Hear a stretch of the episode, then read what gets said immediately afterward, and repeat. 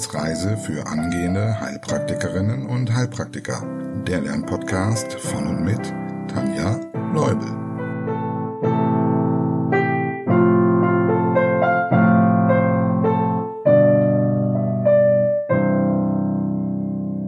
Hallo und herzlich willkommen zu Folge Nummer 59. In der letzten Folge haben wir den Abschnitt Kehlkopf mit den Erkrankungen erstmal abgeschlossen. Heute gehen wir ein Stück weiter zur Luftröhre und vielleicht noch ein Stückchen weiter in die luftleitenden Wege der Lunge. Und direkt die Frage für dich. Wie lautet der Fachbegriff der Luftröhre? Trachea, genau. Bevor wir starten, wie immer an dieser Stelle ein herzliches Dankeschön an die neuen Wissensreise-Unterstützerinnen. Liebe Andrea, liebe Angela, herzlich willkommen in unserer Community. Und lieben Dank Ihr habt die heutige Folge möglich gemacht. Es freut mich, dass unser Schiff immer voller wird. Vielen Dank auch nochmal an alle, die beim Monatstreffen dabei waren. Ihr habt mit euren Fragen und eurem Austausch wieder ganz viel bewegt. Falls auch du den Podcast unterstützen möchtest und bei den Treffen dabei sein möchtest, schau mal auf www.steadyhq.de Wissensreise. Dort kannst du zwischen verschiedenen Paketen und Zeiträumen wählen. So, legen wir los mit einer Kurzwiederholung und der versprochenen Differentialdiagnose. Was ist eine Laryngitis? Eine Entzündung des Larynx, also des Kehlkopfes. Welche Viren sind häufig für Pseudogrupp verantwortlich? Parainfluenza-Viren. Welche Risikofaktoren bzw. begünstigende Faktoren fallen dir zum Pseudogrupp ein? Kleinkindalter, Jungs, schlechte Umweltbedingungen wie zum Beispiel rauchende Eltern, allergische Disposition, Herbst- und Wintermonate. Nenne die Leitsymptome von Pseudogrupp. Bellender Husten, Heiserkeit und inspiratorischer Stridor. Nenne die Symptome der Epiglottitis. Plötzliches hohes Fieber, 5S, also klosige Sprache, Hals- und Schluckschmerzen, hoher Speichelfluss, inspiratorischer Stridor und schnorchelnde Ausatmung. Außerdem leidet der Patient unter Atemnot und zeigt einen sehr reduzierten Allgemeinzustand. Wenn wir nochmal differentialdiagnostisch denken, welche drei Erkrankungen nehmen wir dann auseinander? Epiglottitis, Pseudogrupp und Kehlkopf, Diphtherie bzw. den echten Grupp. Okay, dann los. Wie sieht es bei den Dreien mit Husten aus? Bei Pseudogrupp und Kehlkopfdiphtherie bellender Husten. Deshalb heißen die ja auch Grupp. Bei Epiglottitis haben wir keinen Husten. Wie ist es mit der Stimme? Bei den Krupps kommt es zu Heiserkeit. Bei Epiglottitis zur klosigen Sprache. Gibt es einen Stridor und wenn ja, welchen? Bei allen dreien ist ein inspiratorischer Stridor typisch. Wie sieht es mit Schluckbeschwerden aus? Ja, die gibt es. Bei Kehlkopfdiphtherie und bei Epiglottitis. Bei Pseudogrupp nicht. Wie sieht die Therapie jeweils aus? Bei Diphtherie handelt es sich um das Corynebacterium diphtheriae, welches toxinbildend ist. Ergo gibt es Antibiotika und Antitoxine. Bei Pseudogrupp gibt es nur eine symptomatische Therapie, zum Beispiel Glukokortikoide. Und bei Epiglottitis haben wir wieder ein Bakterium, also Antibiotika, und gegen die Atembeschwerden auch hier Glukokortikoide. Gibt es eine Impfung? Ja, gegen Diphtherie und gegen HIP, welches der häufigste Auslöser einer Epiglottitis ist. Bei Pseudogrupp gibt es keine Impfung. Außer wir würden jetzt natürlich andere Viren dazu zählen, wie zum Beispiel Masern. Hm. Okay, das soll reichen. Ich hoffe, die Differentialdiagnose hat dir das nochmal ein bisschen vereinfacht, die Unterschiede der drei festzustellen und sich dann das Ganze auch ein bisschen besser merken zu können. Wir starten jetzt mit der Luftröhre und den Bronchien. Was weißt du über den Aufbau der Trachea? Sie beginnt im Anschluss an den Kehlkopf. Deshalb sind wir jetzt auch bei der Trachea in dieser Stelle im Podcast. Und sie verbindet den Kehlkopf mit den Hauptbronchien der Lunge. Dafür erstreckt sie sich über ungefähr 10 cm bis zur sogenannten Bifurkation auf Höhe des vierten Brustwirbelkörpers. Dort gibt es die Aufspaltung in den linken und rechten Hauptbronchus. Die 16 bis 20 nach hinten offenen Knorpelspangen, du kannst sie dir einfach mal vorstellen wie so Hufeisen, sind durch Bänder miteinander verbunden und werden nach hinten durch eine Bindegewebe-Muskelplatte geschlossen. Warum es nach hinten offene Spangen sind, kann man gut nachvollziehen. Weißt du es zufällig? Genau, wenn wir über die Lage nachdenken, fällt uns schnell der hintere Nachbar ein. Der Ösophagus oder auch die Speiseröhre. Wenn der Mensch zum Beispiel nicht ordentlich kaut und einen großen Bissen hinunterschluckt, dann ist der Verschluss der Trachea elastisch genug, um sich dem ganzen Prozedere anzupassen. Wenn wir schon bei den Nachbarn sind, welche Nachbarn sind vorne wichtig? Die Schilddrüse liegt vor der Luftröhre. Außerdem die aufsteigende Aorta, die obere Hohlvene und der Truncus brachiocephalicus. Seitlich wäre der Nervus recurrens zu nennen. Jetzt denkst du, Oh mein Gott, warum denn jetzt auch noch Nerven merken? Um sie oft genug zu hören, denn du weißt ja, Wiederholung macht's. Also, kleiner Ausflug in die Neurologie. Der Nervus recurrens, genauer gesagt, der Nervus laryngeus recurrens, ist der Nerv, der den Öffner der Stimmritze innerviert. Übersetzt heißt es sowas wie der zurückkehrende Nerv des Kehlkopfes. Jetzt denkst du, hä? Wir sind doch jetzt bei der Luftröhre und nicht beim Kehlkopf? Genau. Dieser Nerv hat nämlich eine Besonderheit. Er ist ein Ast des Nervus vagus, der von oben kommend erstmal am Kehlkopf vorbeiläuft, anstatt ihn direkt zu innervieren. Und zwar seitlich der Luftröhre und vor der Schilddrüse.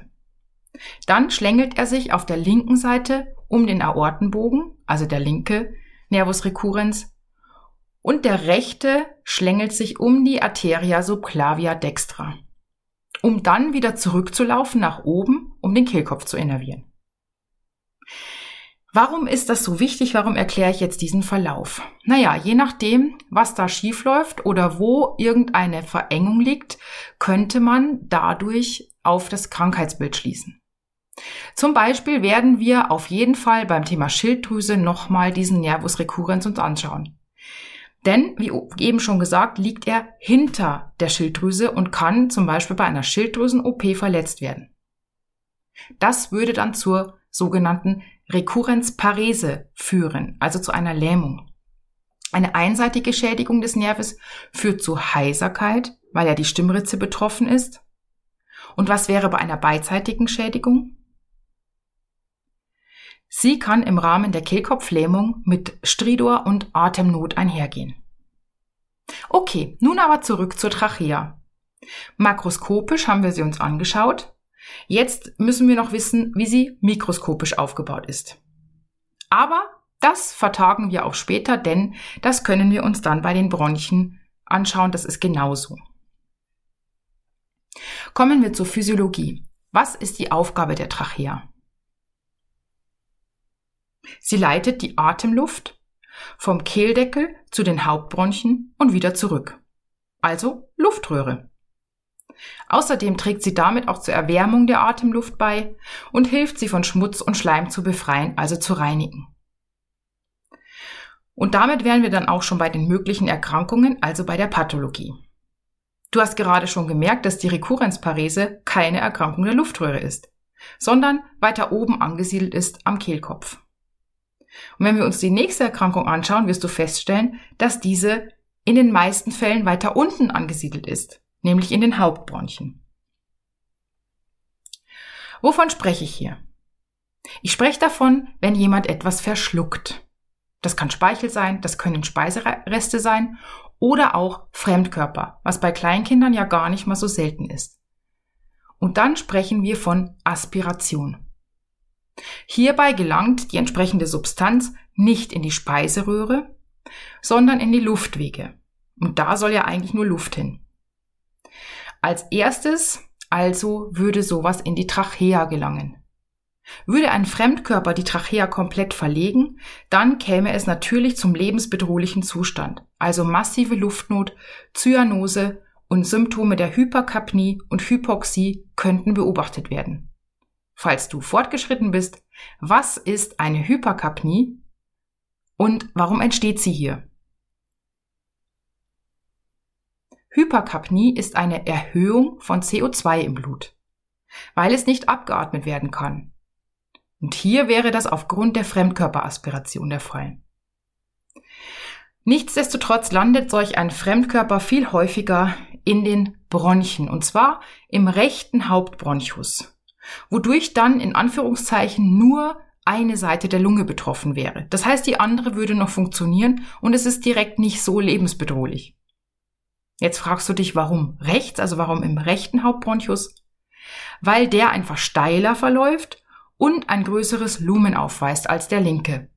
Es ist schlicht und ergreifend einfacher für den Fremdkörper, im rechten Hauptbronchus zu landen. Okay, nun haben wir also eine Erkrankung oberhalb und eine Erkrankung unterhalb der Luftröhre. Aber kann ich auch die Luftröhre selbst erkranken? Doch natürlich. Sie könnte sich zum Beispiel entzünden. Dann hätten wir eine Tracheitis aufgrund von Viren oder Bakterien, wie eben andere Entzündungen auch, wie zum Beispiel die Pharyngitis. Allerdings haben wir häufig keine reine Tracheitis, sondern meistens eine Kombination mit einer Kehlkopfentzündung. Und dann sind wir bei der Laryngotracheitis. Das reicht für unsere Zwecke auch, wenn wir das alles über die Trachea wissen. Und deshalb können wir uns nun noch die Lunge anschauen. Die Lunge hat die Form von zwei Lungenflügeln, die insgesamt wie schwer sind? Sie wiegen circa 800 Gramm gemeinsam. Je nach Literatur findet man auch eine Angabe von ungefähr 1,3 Kilogramm, also so circa wie eine große Wasserflasche. Und wenn man das mit der Leber vergleicht, dann kann ich immer im ersten Moment gar nicht fassen, dass die Lunge so leicht ist, weil die Leber ist ja kleiner und trotzdem so viel schwerer. Aber klar, in der Lunge befindet sich ja viel Luft.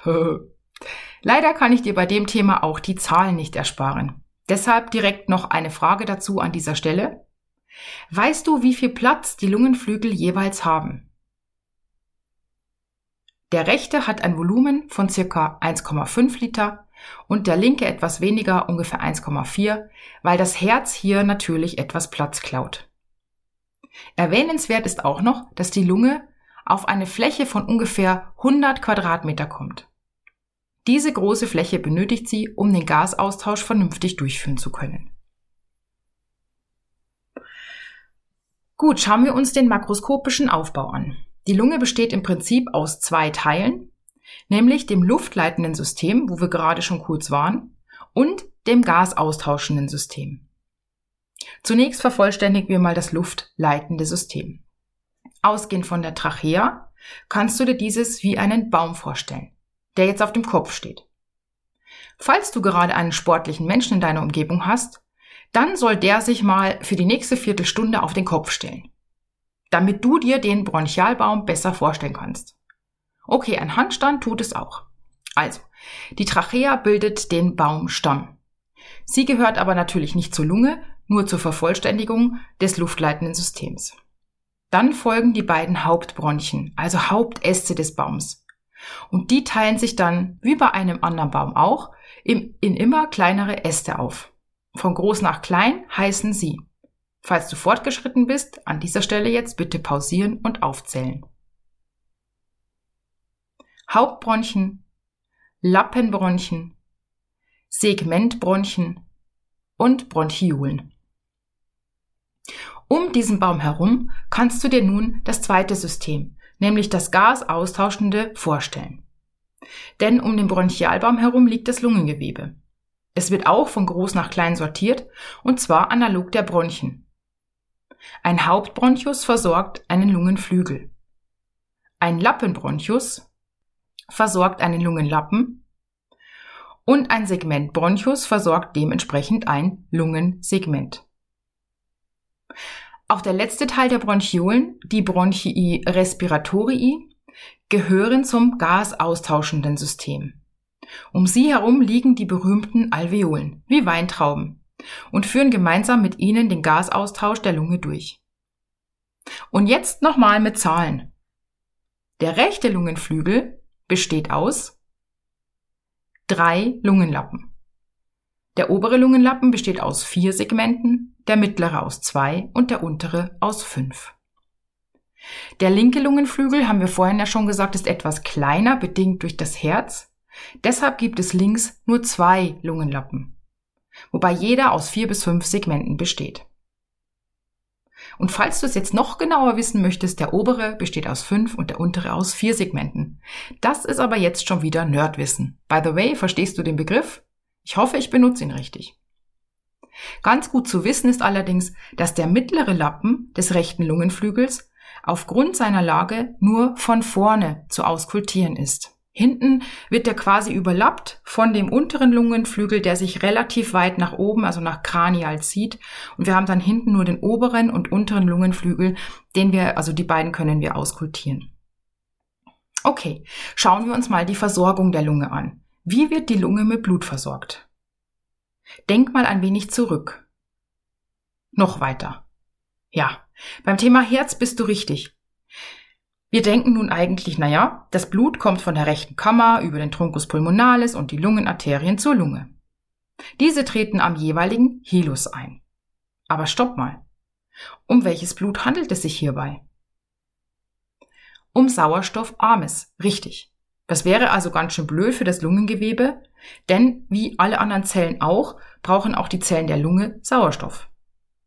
Okay, nächste Lösungsmöglichkeit. Der Gasaustausch findet doch in der Lunge statt. Dann haben wir ja sauerstoffreiches Blut. Aber nein, das ist auch nicht die Lösung, denn wir befinden uns im Niederdrucksystem in den Lungenvenen. Es handelt sich hier nicht um versorgende Gefäße für die Lunge. Das Prinzip könnte dir jetzt aber langsam bekannt vorkommen. Kannst du dich an die Blutversorgung des Herzens erinnern? Hier ist es ähnlich. Falls nicht, dann hör doch noch mal rein.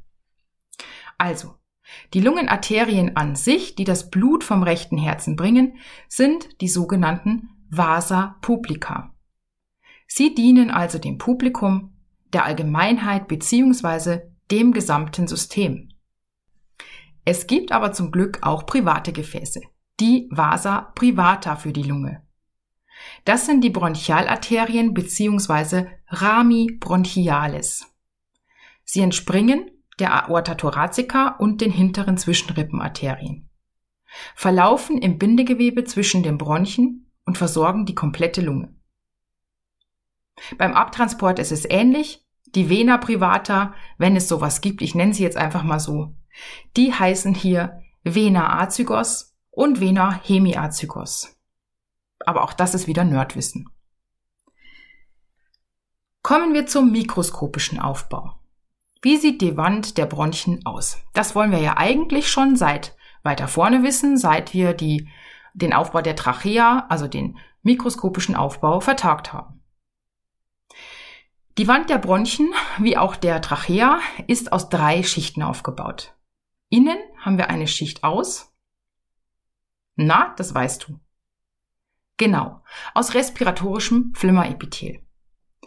In der Mitte ist dann eine Schicht aus glatter Muskulatur und Knorpelplatten und außen haben wir eine Schicht aus Bindegewebe, das Gefäße und Nerven enthält. Und wozu sind jetzt hier Knorpelplatten gut?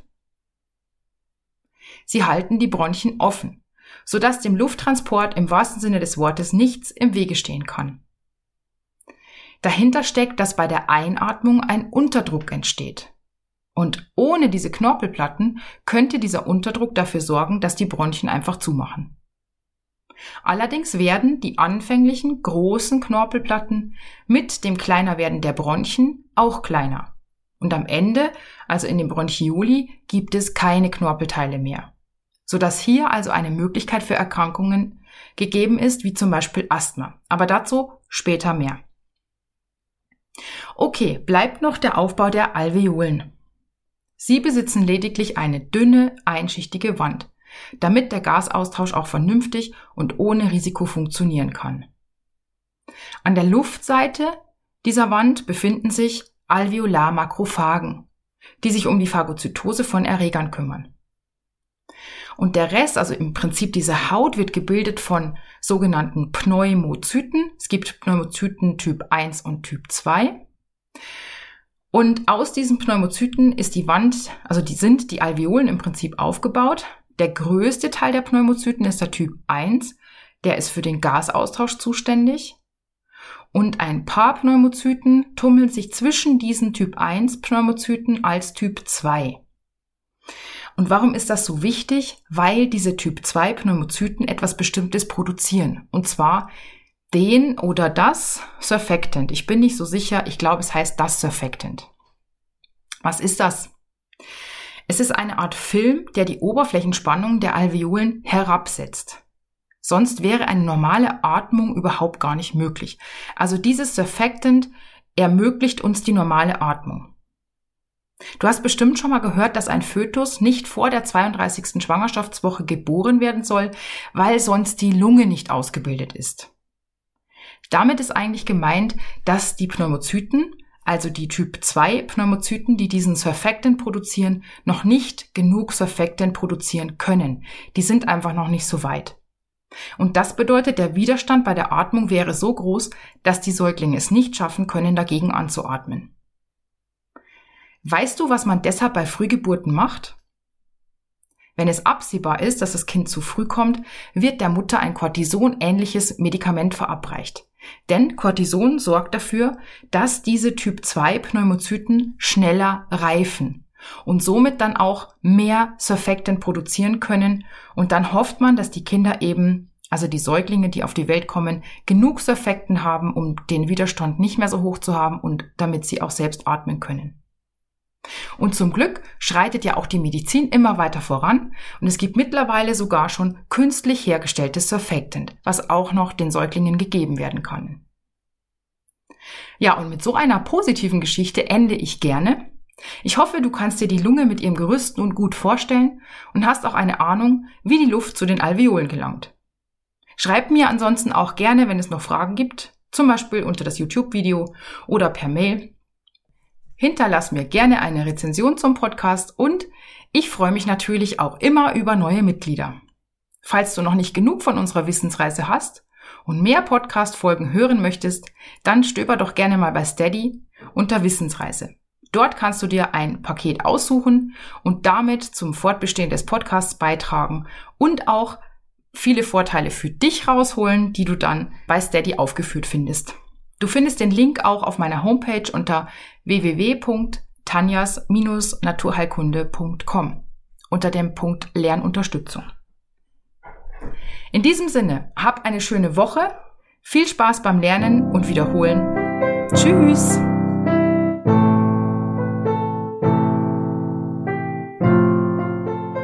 Das war eine Etappe auf der Wissensreise für angehende Heilpraktikerinnen und Heilpraktiker der Lernpodcast von und mit Tanja Leubel.